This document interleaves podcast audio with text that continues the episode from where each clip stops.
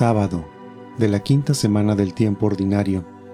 Evangelio según San Marcos, capítulo 8, versículos del 1 al 10. En aquellos días vio Jesús que lo seguía mucha gente y no tenían que comer.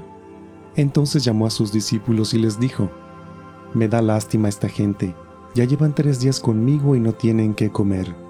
Si los mando a sus casas en ayunas, se van a desmayar en el camino. Además, algunos han venido de lejos.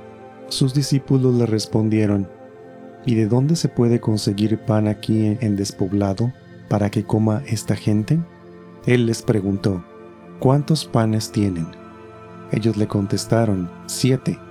Jesús mandó a la gente que se sentara en el suelo, tomó los siete panes, pronunció la acción de gracias, los partió y se los fue dando a sus discípulos para que los distribuyeran y ellos los fueron distribuyendo entre la gente. Tenían además unos cuantos pescados. Jesús los bendijo también y mandó que los distribuyeran. La gente comió hasta quedar satisfecha, y todavía se recogieron siete canastos de sobras. Eran unos cuatro mil. Jesús los despidió y luego se embarcó con sus discípulos y llegó a la región de Dalmanuta.